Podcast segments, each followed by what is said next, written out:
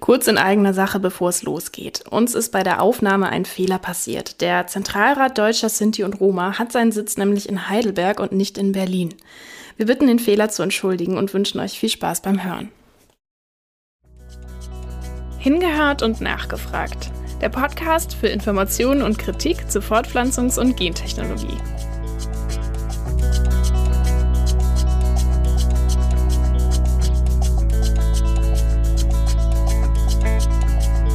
Ich hatte die Gelegenheit, mir auch die äh, Unterlagen aus den Ermittlungen ähm, in diesem Fall halt mal genauer anzuschauen. Und es ist schon erschreckend auch, ähm, wie anschlussfähig die Ermittlungen da sind an, ähm, ja, an traditionelle antiziganistische Polizeiarbeit.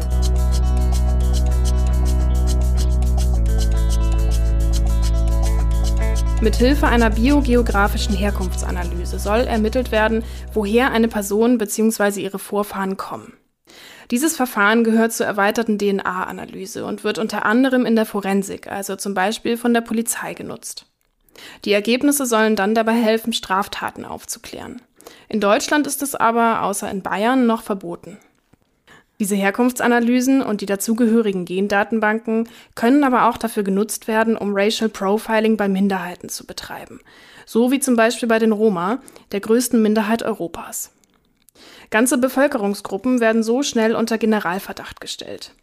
Sinti und Roma wurden von der Wissenschaft schon immer als die anderen beforscht, sagt Anja Reuss vom Zentralrat der deutschen Sinti und Roma. Das trifft vor allem auf die Zeit des Nationalsozialismus zu, aber auch nach 45 wurden rassistische Unterlagen aus der NS-Zeit genutzt, um die Roma weiter zu verfolgen. Aktueller Anlass für diese Folge ist ein offener Brief, den das Genethische Netzwerk zusammen mit dem Zentralrat der Sinti und Roma an die Charité geschrieben hat. Darin geht es nämlich um genau so eine Datenbank.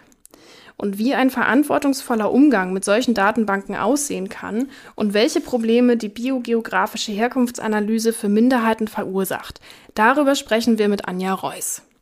Sie ist politische Referentin beim Zentralrat Deutscher Sinti und Roma in Berlin. Das Interview führte meine Kollegin Dr. Isabel Bartram und mit ihr habe ich vorher ein bisschen über das Thema und vor allem über den offenen Brief an die Charité gesprochen. Viel Spaß beim Hören.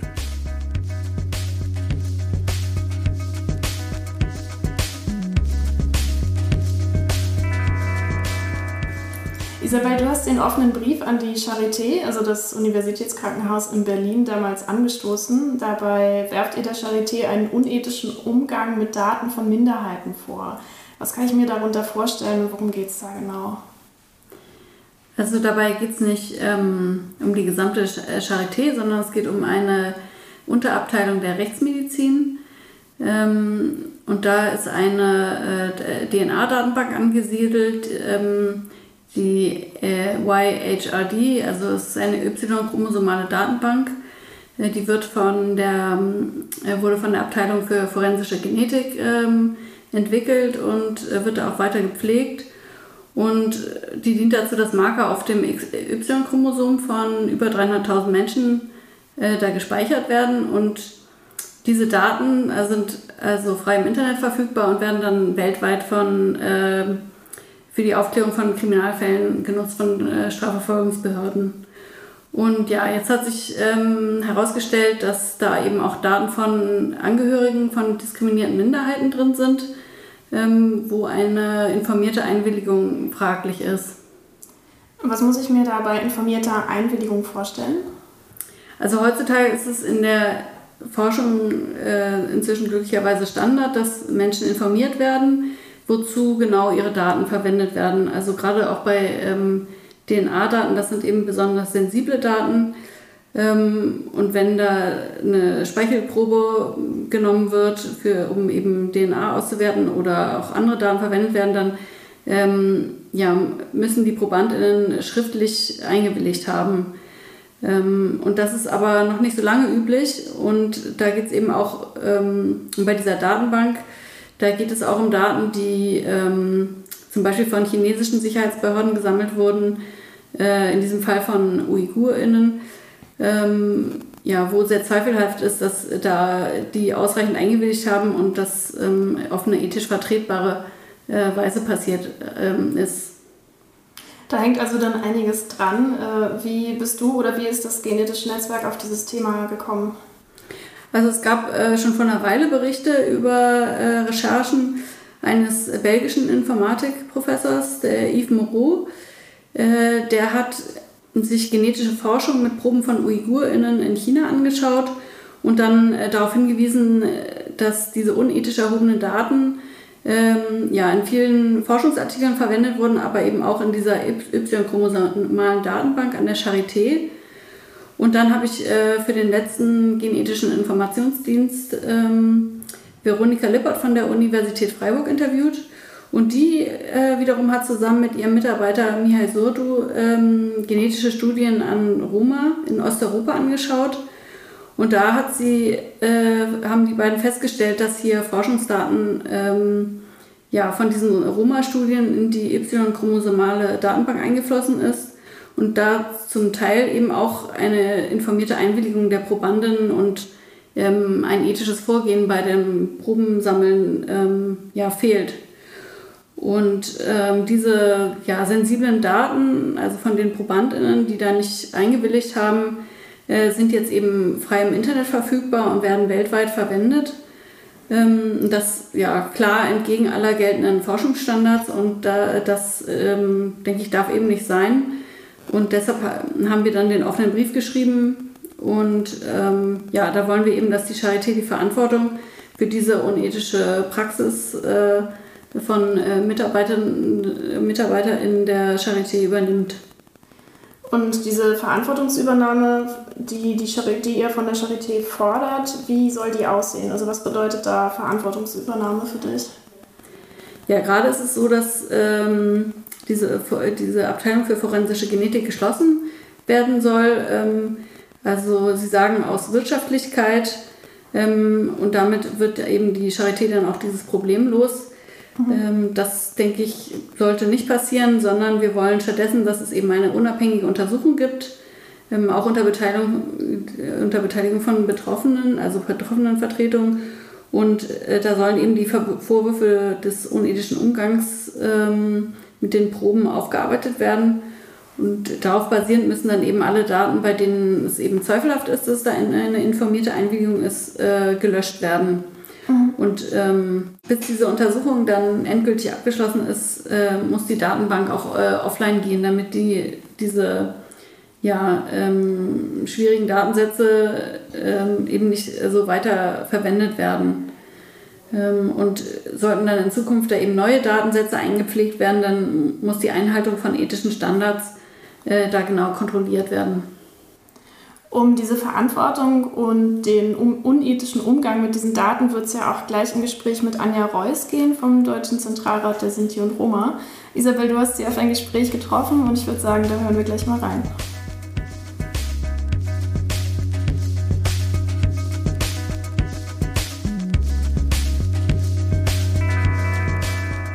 Also die verantwortlichen äh, Rechtsmediziner sagen, dass äh, diese Überrepräsentation von ähm, Rumnia in der Datenbank eigentlich was Positives ist, weil sie sagen, das erleichtert, äh, dass Menschen aus dieser ähm, Gruppe entlastet werden können, bei, wenn es um DNA-Vergleiche von der Polizei geht.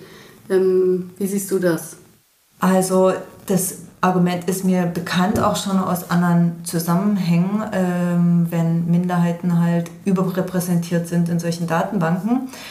Allerdings ist mir bisher kein einziger Fall bekannt, in dem halt eine Entlastung tatsächlich passiert wäre. Und man muss natürlich auch, diesem Argument liegt ja zugrunde, wenn man sagt, äh, das kann entlastend sein, heißt das ja, dass die Leute vorher belastet waren. Und das ist ja schon auch mal äh, ein Punkt, wo man kritisch nachfragen müsste, warum Leute denn überhaupt erstmal belastet sind als ähm, eine Bevölkerungsgruppe an sich. Ähm, und das zieht für mich oder für uns auch nochmal nach sich, dass, ähm, dass es natürlich jeder und jede für begangene Straftaten individuell ähm, äh, verantwortlich sind und nicht als Angehörige einer Gruppe. Ähm, es ist im Gegensatz halt eher ähm, problematisch beziehungsweise auch ähm, rechtswidrig eine Verknüpfung zwischen Minderheitenzugehörigkeit und Kriminalität herzustellen. Und da äh, gibt es ja auch ähm, äh, genügend äh, Rechtsprechung bzw. Ähm, ähm, Abkommen, die auch von Deutschland unterzeichnet wurden, die genau das halt verbieten, dass halt äh, eine staatliche Erfassung von Abstammung halt stattfindet, zum Beispiel halt im europäischen Rahmenschutz, äh, äh, Rahmenübereinkommen zum Schutz nationaler Minderheiten, als auch im internationalen Ein Übereinkommen zur Beseitigung äh, äh, jeder Form von rassistischer Diskriminierung. Und das sind eigentlich auch die, ähm, die wichtigen Punkte, die quasi eine Verknüpfung von äh, Abstammung und staatlicher Erfassung halt äh, verbieten. Wenn jetzt halt die Rechtsmedizin in solchen Datenbanken eine Überrepräsentation von Minderheiten wie Romnia äh, haben würde oder hat, dann ist das ein großes Problem, weil Minderheiten dadurch halt noch mehr in den Fokus von Kriminalitätsbekämpfung äh, oder äh, Prävention geraten können. Ähm, und da, da sehe ich eher das Problem, ähm, dem, was ich dem, den, den Rechtsmedizinern entgegenhalten würde, dass es ähm, eher zu einer Belastung als zu einer Entlastung führen würde. Was denkst du, was macht ähm, zusätzlich dieser, also es gibt ja anscheinend so einen großen Fokus auf äh, äh, Romnia in, in, genetischer Forschung, aber eben auch in diesen äh, forensischen Datenbanken. Was macht das so problematisch in deinen Augen? Ähm, das Problematischste daran äh, sind zwei Dinge. Zum einen, ähm, dass es eine lange ähm, Geschichte der Objektivierung von, also dass halt irgendwie äh, Romnia und auch Synthese äh, Objekt der Wissenschaft gemacht wurden. Ähm, und zum einen, dass es halt, dass sie halt auch äh, unter Generalverdacht gestellt werden von der Polizei, hat eine lange äh, äh, Tradition äh, innerhalb der Polizei. Und man muss die aktuellen Entwicklungen auch in der Forensik halt vor dem historischen Hintergrund betrachten dass nämlich äh, äh, Romnia und Synthese ähm, quasi von der, also von der Wissenschaft schon immer beforscht wurden, äh, als die anderen ähm, und vor allen Dingen im Nationalsozialismus dann ähm, das, was wir äh, dem wissenschaftlich-polizeilichen Komplex halt nennen, die Wissenschaft oder zusammengearbeitet hat mit der Polizei und ähm, gerade in der äh, rassenhygienischen Forschungsstelle äh, Gutachten, rassistische Gutachten über die Minderheitsangehörigen angelegt wurden, die die Grundlage dann dafür waren, die äh, äh Angehörigen der Minderheit ähm, zu verfolgen, zu deportieren, äh, der Zwangssterilisation zuzuführen zu, und ähm, quasi zu vernichten. Und das auch nicht mit 45 dann halt quasi einen Bruch gab, ähm, sondern diese äh, rassistischen Unterlagen, die quasi auch äh, von der Wissenschaft ähm, äh, erstellt wurden, also von den Rassebiologen, äh, äh, ähm, dass die dazu benutzt wurden, auch nach 45 die Minderheit halt zu verfolgen, ähm, von der Polizei genutzt wurde, um ähm, wieder neue Datenbanken über die Minderheit halt anzulegen und ähm, über polizeiliche Gutachten äh, ähm, quasi dann auch die äh, Entschädigung den Überlebenden halt zu verweigern. Ähm, und das ist, ein, das ist eine lange Tradition, ein großes Trauma innerhalb der Minderheit ähm, und tatsächlich halt auch bis heute noch kaum aufgearbeitet. Ähm, und das macht es nochmal schwieriger, dass jetzt mit neuen Technologien äh, eine Tradition fortgesetzt wird, äh, die halt eine rassifizierende, ethnisierende ähm, ja, Ausgrenzung und Betrachtung von einer Minderheit halt irgendwie äh, vornimmt. Mm, ja, wenn wir gerade bei neuer Technologie sind, ähm, also diese mm, Datenbank, um, um die es geht, diese Y-chromosomale Datenbank, äh, die an der Charité ähm, entwickelt wurde und gepflegt wird und äh, auch die MPOP-Datenbank, die können ja äh, auch dazu eingesetzt werden, eine sogenannte biogeografische Herkunft auf, aus der DNA von äh, gesuchten Personen ähm, herauszulesen. Also in Bayern ist das seit 2018 ähm, mit, der, mit dem neuen Polizeigesetz äh, erlaubt äh, zur Gefahrenabwehr. Und es wurde ähm, zeitgleich auch diskutiert, äh, das bundesweit zu erlauben im Zuge einer Strafrechtsreform. Äh, und unsere beiden Organisationen, ähm, also der Zentralrat und das Genethische Netzwerk, haben sich damals dagegen ausgesprochen. Ähm, was war denn da die Befürchtung des Zentralrats, also wenn diese neue Technologie ähm, ja sozusagen offiziell von der Polizei eingesetzt werden kann? Also wir haben uns sowohl dagegen ausgesprochen, dass, äh, dass es halt diese biogeografische Herkunftsanalyse gibt, als auch die äh, Analyse zur Phänotypisierung weil für uns halt irgendwie ähm, das Auslesen des kodierten Teils der DNA ähm, und die Zugriffsrechte der Polizei auf diesen kodierten Teil der DNA einen Dammbruch darstellen, der ein Einfallstor dafür ist, ähm, noch mehr quasi oder neue Möglichkeiten des Racial Profilings halt ähm, der Polizei an die Hand zu geben.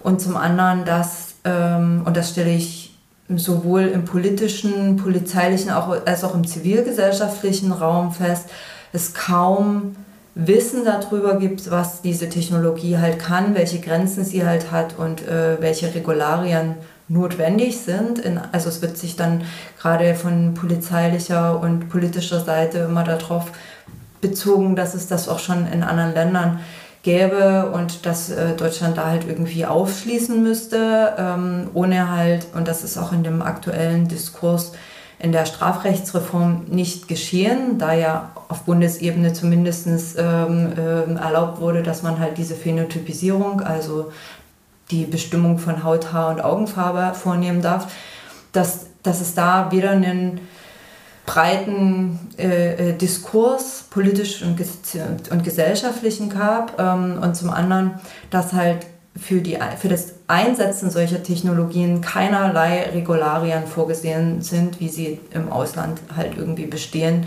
dass es halt als ähm, Mittel des Last Resorts benutzt wird, dass halt star starken Regulierungen und ähm, einer Kontrolle durch einen, durch einen gewissen äh, ähm, durch einen gewissen Kreis bestehend aus WissenschaftlerInnen und äh, ähm, anderen Angehörigen aus äh, verschiedenen Gruppen, die da zu arbeiten halt gibt, um zu verhindern, dass, dass der Einsatz so einer Technologie in der polizeilichen Arbeit halt zu, ähm, zu Diskriminierung oder zu rassistischen äh, Schlussfolgerungen halt führt. Und zum anderen sehe ich auch problematisch, dass halt äh, in Deutschland äh, quasi DNA-Analysen als das Allheilmittel verstanden wird, mit dem man halt irgendwie alle Fälle halt lösen könnte, aber überhaupt nicht in Betracht gezogen wird, dass, ähm, dass quasi äh, die Untersuchung von DNA-Material in keinster Weise einen Aufschluss darüber gibt, äh, was, also wer halt der Tatverdächtige ist, weil wir verlieren überall DNA ständig ähm, und nur weil an einem Tatort eine bestimmte DNA sichergestellt wurde, muss das noch nicht irgendwie in dem Tatzusammenhang halt stehen. Ähm, Im Gegenteil, äh, Im schlimmsten Fall kann es halt dazu führen, dass äh, äh Minderheiten mit einem bestimmten Merkmal, das halt auf diese biogeografische Herkunft oder auf, äh, äh, auf ein bestimmtes Äußeres ähm, hinweisen würden, in den Mittelpunkt von ähm, Ermittlungen äh, ähm, äh, geraten könnten. Und zum anderen, gerade was halt auch ähm, die biogeografische Herkunft anbelangt, stelle ich immer wieder fest, dass halt die Leute überhaupt nicht verstehen, was das ist und dass quasi die biogeografische Herkunft keinen, keine Aussage darüber treffen kann, über das Aussehen einer Person, über den Geburtsort einer Person oder über die Ethnie einer Person, ähm, weil das einfach, äh, äh, weil das einfach nicht verstanden wird, was halt biogeografische Herkunft halt bedeutet. Und, ähm, das, äh, und das hat auch in der Vergangenheit schon immer wieder gezeigt, dass das zu Fehlschlüssen kommt und dass auch ähm, in den Verlautbarungen der Polizei im Zusammenhang dieser ganzen Diskurses über die biogeografische Herkunft halt immer wieder das auch mit Ethnie gleichgesetzt wird, ähm, was ähm, starker und gefährlicher äh, äh, Fehlschluss ist. Und ähm, da haben wir auch als, ähm, als Minderheitenvertretung und als Zentralrat halt die große Sorge um die Rechtssicherheit von Minderheiten, die da halt ähm, in den Fokus geraten können durch solche, äh, durch solche äh, Befugnisse der Polizei. Wenn wir bei äh, gefährlichen Fehlschlüssen sind, ähm, es gibt ja tatsächlich äh, schon ein Beispiel von einer ersten Anwendung, also bevor das überhaupt in Bayern erlaubt wurde, also wo diese biogeografische Herkunftsanalyse bei einem Fall angewendet wurde, bei dem sogenannten Heilbronner Phantom. Ähm, da waren ja auch äh, Romnia äh, stark be betroffen von, von den Ermittlungen, die dann daraufhin gemacht wurden. Könntest du ja, den Fall ein bisschen erläutern und was daran so schlimm war? Genau, also dass wir uns äh, mit dem Thema der DNA-Analysen befassen, hat natürlich auch so ein bisschen seinen Ursprung in diesem Fall von 2007, ähm, als in Heilbronn die Polizistin Michelle Kiesewetter ähm, in ihrem Polizeidienstwagen halt äh, erschossen wurde. Der Fall wurde später dem ähm, NSU-Komplex äh, zugewiesen, aber zum damaligen Zeitpunkt ähm, hat man eigentlich mehrere Fehler innerhalb der Ermittlungen halt gemacht. Ähm, aber der wohl schwerwiegendste ist gewesen, dass ähm, am Tatort DNA-Spuren sichergestellt wurden ähm, und eine von den DNA-Spuren beim Abgleich mit der, ähm, mit der DNA-Datenbank ähm, auf Bundesebene halt mehrere Treffer erzielt hat und diese Treffer halt auf, ähm, auf mehrere Taten in einem relativ großen Zeitraum ähm, in Deutschland, Österreich und Frankreich mit ganz unterschiedlichen äh, Deliktarten äh, hingewiesen hat und äh, man dann halt ein, äh, eine quasi über Amtshilfe in, äh, in Österreich halt auch ein solches äh, DNA, äh, äh eine DNA-Analyse ähm, angefordert hat zur biogeografischen Herkunft. Und diese Herkunft, Herkunftsanalyse, die liegt eigentlich nicht wirklich vor, aber aus dem, was man rekonstruieren kann, ähm, wurde das quasi gedeutet auf eine Herkunft aus Osteuropa ähm, angrenzende russische Föderation. Ähm, und der also und dann kommt es halt dazu, dass mehrere äh, Indizien oder mehrere äh, Umstände halt äh, zusammenfallen. Zum einen, dass das halt ähm, eine, äh, äh, quasi eine sehr mobile Person ist, die halt, äh, oder dass die DNA halt auf an verschiedenen ähm, Tatorten in unterschiedlichen Ländern auftaucht, mit unterschiedlichen Delikten. Ähm, das und diese Herkunftsanalyse und der Umstand, dass am Tatort in der Nähe halt gerade äh, auch sich Romnia äh, befunden haben, die auf der Durchreise waren, führte dazu, dass die Polizei halt ähm, äh, quasi seinen Ermittlungsfokus auf die Minderheit halt richtete und äh, äh, quasi sich einzig und allein für über zwei Jahre auf, ähm, auf, auf, auf diese Spur halt eingeschossen hat, ohne die ganzen anderen DNA-Spuren, die ganzen anderen äh, äh, ähm, ähm, Aussagen auch der, ähm, der Tatortzeugin ähm, halt irgendwie äh, ignoriert hat und sich dann halt ähm, da darauf äh, versteift hat, halt ähm, Romnia Land auf, Land ab äh, zu jagen, um halt äh, von denen DNA-Profile zu einzusammeln. Ähm, und ähm, ich hatte die Gelegenheit, mir auch die äh, Unterlagen aus deren Ermittlungen ähm, in diesem Fall halt mal genauer anzuschauen. Und es ist schon erschreckend auch, ähm, wie anschlussfähig die Ermittlungen da sind an, ähm, ja, an traditionelle antiziganistische Polizeiarbeit ähm, und dass es ähm, ja, dass einfach äh, quasi die komplette Minderheit unter den Generalverdacht gestellt wird und äh, ähm, ähm, Stammbäume angelegt werden äh, von, den, von, den, von den Familien, in denen sogar Kinder, die zum Tatzeitpunkt gerade mal acht Jahre alt waren, halt mit erfasst wurden. Und dass es in keinster Weise in den Befragungen darum ging, waren sie am Tatort, haben sie was gesehen, bla bla bla, sondern es ging halt darum, die äh, Familienverhältnisse der äh, Angehörigen der Minderheit halt zu durchleuchten, wer mit wem verwandt und bla ist. Und das ist schon ein, äh, äh, ein, großer, ein großes Problem. Das heißt halt, hier kam diese biogeografische Herkunftsanalyse zur Anwendung, viel auf die äh, Vorurteilsstruktur der Polizei und hat sich dann tatsächlich halt auch in äh, rassistischen Ermittlungen ähm, entfaltet für die, äh, und das muss an der Stelle auch gesagt worden, sich bis heute niemand entschuldigt hat bei der Minderheit und äh, es bis heute keine auch innerhalb des NSU keine wirkliche Aufarbeitung äh, gegeben hat, äh, was da quasi äh, gegen die Minderheit halt äh, ähm, unternommen wurde.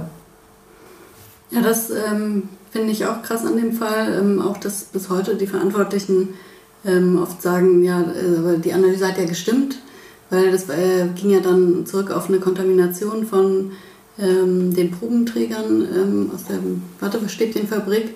Und äh, genau, und dann wird halt gesagt, ja, die Frau kam ja aus Osteuropa, also ist alles korrekt gelaufen. Ja. Äh. Wobei ja eigentlich bei der biogeografischen Herkunftsanalyse ähm, immer gesagt wird, dass äh, Roma als äh, außereuropäische Gruppe äh, betrachtet wird. Von daher wäre es äh, äußerst interessant, sich tatsächlich auch nochmal das Originalgutachten halt anzu, anzuschauen, um äh, besser nachvollziehen zu können, äh, ähm, was da drin, was da tatsächlich drin stand und wie das von der Polizei dann interpretiert wurde. Also wenn wir nochmal ähm, jetzt zurückkommen auf diese Datenbank, also diese Y-chromosomale Datenbank, ähm, die an der Charité entwickelt wurde, ähm, da hat ja das äh, genetische Netzwerk im August einen offenen Brief an die Charité Berlin geschrieben und ähm, zuständige Politikerin äh, und der Zentralrat hat den auch ähm, äh, mit unterzeichnet und da fordern wir ja zusammen eine äh, Verantwortungsübernahme seitens der Charité, also für das, ja, diese äh, unethische Praxis da in dieser Datenbank. Ähm, bis jetzt äh, haben wir leider keine Antwort bekommen. Ähm, aber was denkst du, wie könnte denn ein verantwortungsvoller Umgang mit dieser Problematik aussehen? Also was würde sich denn der Zentralrat von der Charité und den äh, verantwortlichen ForensikerInnen äh, da wünschen?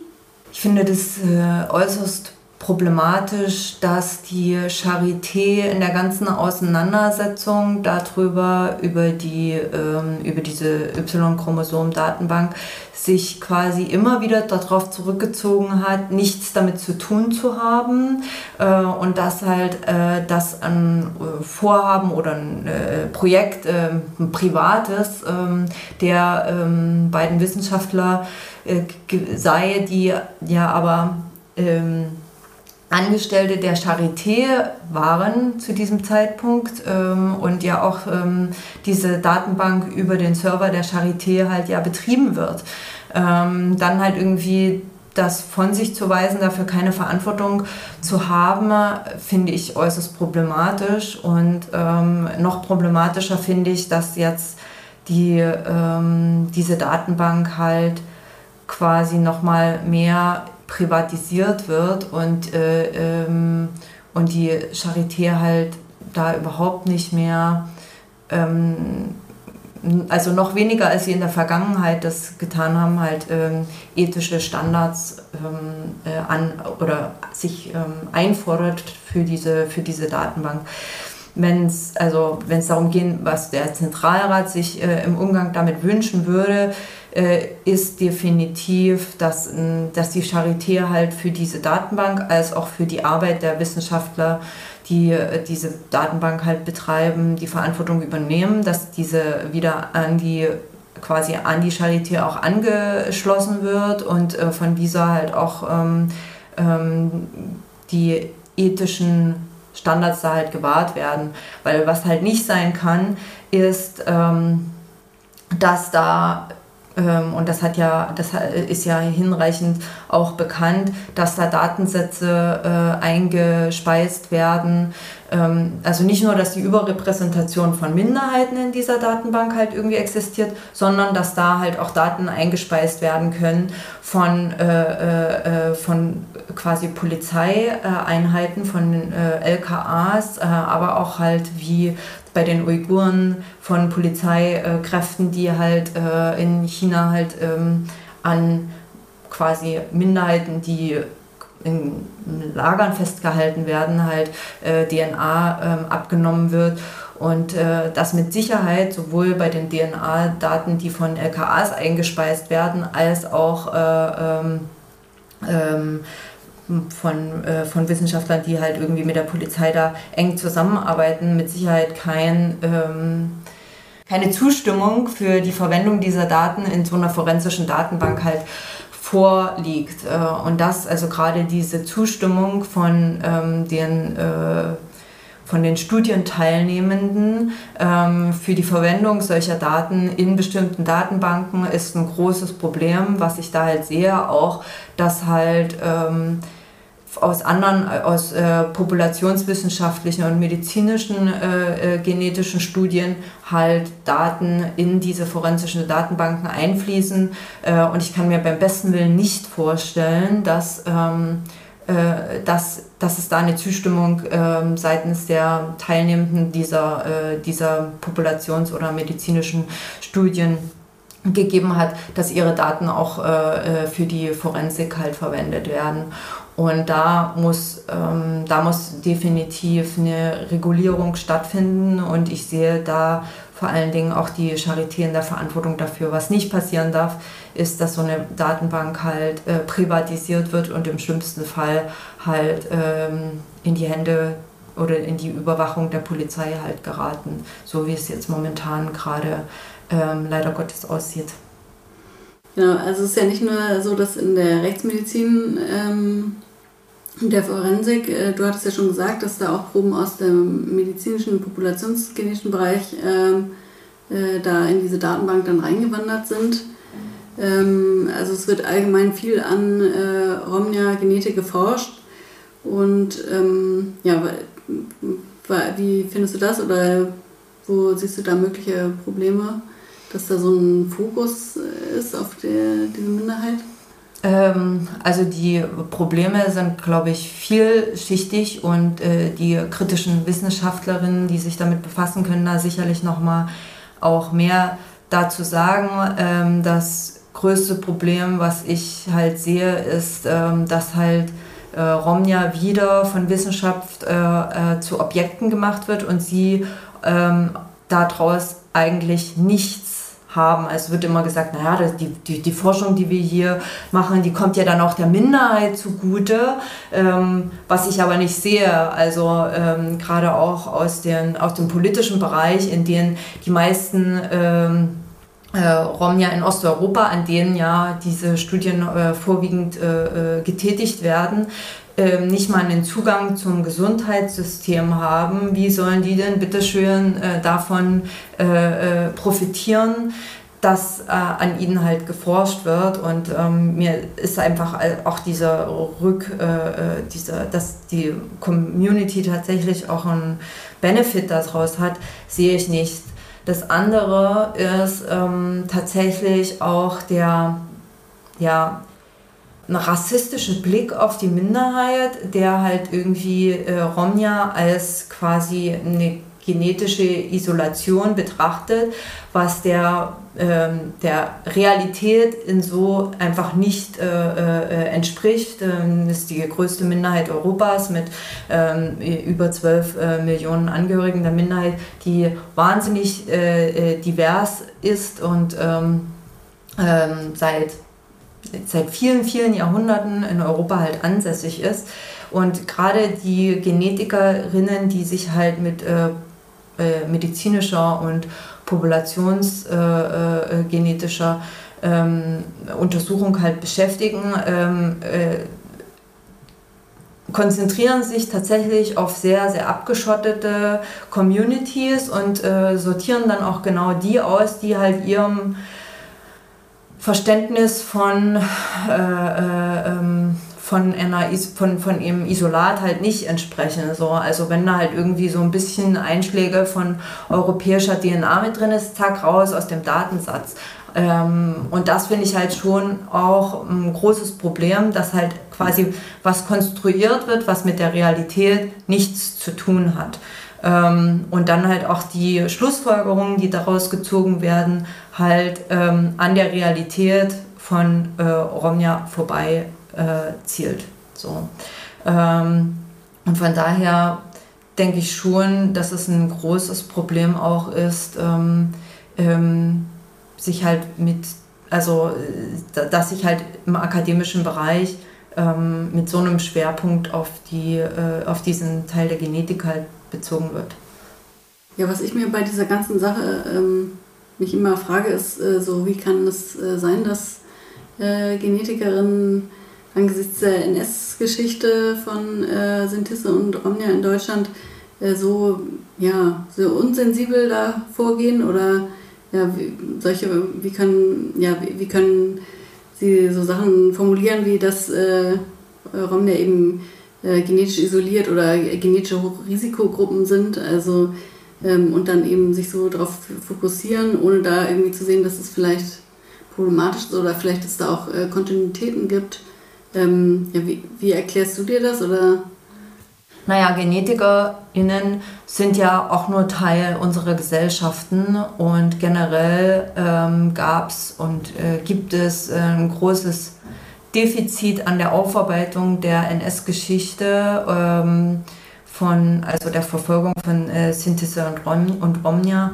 Ähm, und das fängt ja schon in unserem Schulcurriculum an, in dem halt einfach überhaupt nichts vermittelt wird ähm, zur ähm, NS-Verfolgung von Sintese und, Rom und Romnia und auch äh, nach 45 die weitere Verfolgung. Ähm, und da da sehe ich schon auch einen Nachholbedarf ähm, generell. Also ich meine, die Nationalsozialisten oder die, äh, die Alliierten wegen, dem, wegen der nationalsozialistischen Ideologie im Bereich Antisemitismus haben ja auch ähm, nicht äh, umsonst halt das Zentrum äh, für Antisemitismusforschung an der TU angesiedelt, damit halt äh, alle die, die halt in diesen eher technischen Wissenschaft, also naturwissenschaftlichen Bereich halt arbeiten, ähm, quasi auch gezwungen werden, sich mehr mit dem Bereich Antisemitismus auseinanderzusetzen. Das haben wir für den Bereich Antiziganismus so bisher gar nicht. Das ist halt ähm, gerade auch noch mal mehr in die naturwissenschaftlichen Bereiche hineinwirken muss. Und das wäre schon wichtig, dass es da gerade halt in dem Bereich äh, äh der Genetik ähm, und ähm, Naturwissenschaften halt nochmal eine stärkere Auseinandersetzung auch mit diesen eher politischen äh, Bereichen geben müsste. Und ich weiß auch, dass es da ja zum Teil auch durch ähm, quasi sel also selbst initiierte Auseinandersetzung von einzelnen äh, Genetikerinnen ähm, eine Sensibilisierung gibt, äh, aber das sind halt tatsächlich ähm, einzelne, einzelne äh, ähm, äh Personen, die das halt tun. Ähm, eine breitere Auseinandersetzung damit gibt es halt einfach nicht. Aber ähm, das ist, glaube ich, in vielen anderen Bereichen ähm, in der Gesellschaft halt auch so, wo, wo es eine stärkere Sensibilisierung geben müsste, um quasi das auch mit dem eigenen Arbeitsfeld verknüpfen zu können, was man da halt tut und wie das ähm, ähm bestimmte Teile der Bevölkerung halt betrifft. So, um da halt ein kritischeres Bewusstsein für die eigene Arbeit auch zu entwickeln. Meinst du, es wäre möglich, diese Art von Forschung, also ich meine, diese biogeografische Herkunft oder auch diese Migrationsgeschichte, die dann auf genetischer ähm, Ebene äh, sozusagen nachverfolgt wird, äh, könnte man das auf äh, eine ethisch vertretbare Art und Weise durchführen? Oder ähm, denkst du, dass schon diese spezifische Erforschung einer diskriminierten Minderheit und der Fokus auf ja, genetische Unterschiede äh, inhärent problematisch ist? Ähm, also du hattest ja schon ähm, angesprochen, dass der Vorteil in der Forschung äh, momentan nicht gegeben ist, aber meinst du, der könnte irgendwie gegeben sein oder bist du da ähm, skeptisch? Ja, das bezieht sich ja eher auf die medizinische ähm, Forschung, ähm, die eventuell da der Minderheit vielleicht unter Umständen und mit Einbezug von Angehörigen der Minderheit auch auf der Forschungsseite halt äh, gegeben sein könnte. Ähm, aber also als ähm, nicht vom Fach, ähm, da ich ja selber, also ich bin keine Genetikerin und kann ähm, auch schwer halt irgendwie einschätzen, was halt irgendwie äh, da Vorteile in der Erforschung sein könnten. Aus einer politischen Perspektive ähm, kann ich dem kaum irgendwie ähm, einen Vorteil halt ähm, äh, entnehmen, dass man halt irgendwie diese ähm, ja, populationsgenetischen Untersuchungen und biogeografische Herkunft halt, also das, äh, äh, das wird einfach der den Migrationsströmen, ähm, die halt einfach seit Jahrhunderten, seit Jahrtausenden auf unserem Planeten halt äh, vonstatten gehen, wird es einfach nicht gerecht. Äh, und ähm, also birgt halt immer die Gefahr in sich, dass man ähm, ethnisiert. Also und dass man halt irgendwie einen ähm, rassifizierenden Blick auf, äh, äh, auf eine Bevölkerungsgruppe halt hat und die auch nicht als Teil unserer Gesellschaften versteht. Also ähm, dass halt Romja in, äh, äh, in Bulgarien halt nicht als Bulgaren verstanden werden, sondern als auch dann halt quasi von der Genetik, sondern als eine, eine, eine andere Gruppe. Ähm, und das finde ich schon, ähm, schon problematisch, äh, muss ich sagen. Äh, und äh, birgt natürlich für mich also definitiv halt diskriminierende Effekte in sich, die ja, die eher, also eher die vermeintlichen Vorteile überwiegen würden. So, von daher würde ich mich eher dagegen aussprechen, dass man weiter äh, äh, an der Minderheit erforscht, vor allen Dingen, weil es ein Beforschen von Romnia ist und kein Forschen von Romnia äh, quasi community-basiert für sich selber, sondern es sind halt äh, Angehörige der Mehrheitsgesellschaft, die quasi die Minderheit halt beforschen und das ist ein großes Problem. Ja, vielen Dank für, für das Gespräch. Sehr gerne. Dann äh, hoffe ich, dass unser Brief an, an die Charité noch Erfolg hat.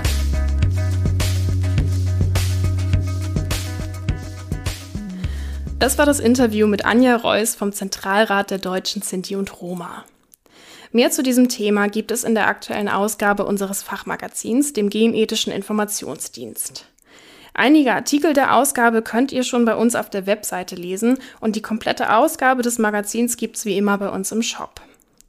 Auf der Webseite findet ihr zum Beispiel einen Artikel über die Kampagne Legalisierung jetzt, die sich für die Legalisierung aller undokumentierten Migrantinnen in Berlin einsetzt. Denn Menschen ohne Aufenthaltsstatus werden im deutschen Gesundheitssystem strukturell diskriminiert. Alle Links dafür findet ihr in der Beschreibung dieser Podcast-Folge und unsere Webseite findet ihr wie immer unter www.gen-ethisches-netzwerk.de. In der nächsten Folge geht es um Baumwolle. Wir nutzen sie täglich, vor allem in unserer Kleidung. Und seit über 20 Jahren wird auch gentechnisch veränderte Baumwolle angebaut. Sie soll den Einsatz von Pestiziden verringern und mehr Wohlstand für die Bäuerinnen bringen. Mit der Frage, ob das geglückt ist, damit beschäftigt sich die nächste Ausgabe unseres Magazins. In der nächsten Podcast-Folge sprechen wir deswegen mit Dr. Monika Messmer vom Forschungsinstitut für biologischen Landbau über gentechnisch veränderte Baumwolle und über partizipative Züchtung von Baumwollsorten für den Ökolandbau. Wenn ihr Feedback für uns habt, dann schreibt uns gerne wie immer an podcast.gen-ethisches-netzwerk.de. Schön, dass ihr zugehört habt und bis zur nächsten Folge.